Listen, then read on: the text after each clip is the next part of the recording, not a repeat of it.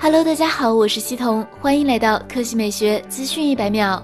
三月二日消息，有媒体放出了魅族十七真机渲染图与工程机实拍图。首先，渲染图如下图所示，背部采用了三摄方案，并与闪光灯一起形成横向排列。在整个二零一九年里，魅族先手发布的多款十六系列机型，在外观设计上的改变都大同小异。此次魅族十七一改去年十六系列的外观设计，还是很值得期待的。另外，还有网友曝光了魅族十七的工程机实拍图。从下图看来，魅族十七边框在此。缩窄，右上角挖孔非常小。不过，关于魅族十七工程机实拍图的爆料信息还有待考证，因为早在几天前，有网友放出了魅族十七的真机渲染图，而在这份爆料中，魅族十七采用了居中挖孔设计，与上述爆料存在分歧。目前，魅族官方还没有透露新机的消息，例如发布时间、屏幕刷新率等等。同时，以上所曝光的任何信息真实性有待考证。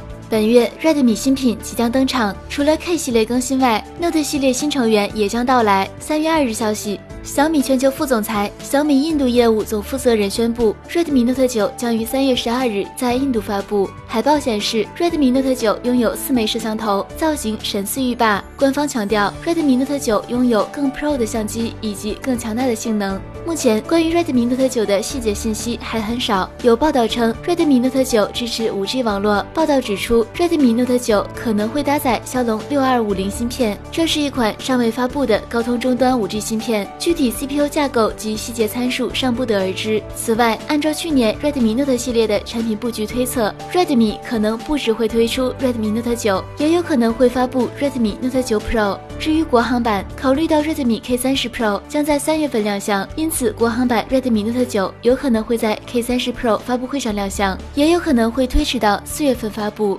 好了，以上就是本期科技美学资讯百秒的全部内容，我们明天再见。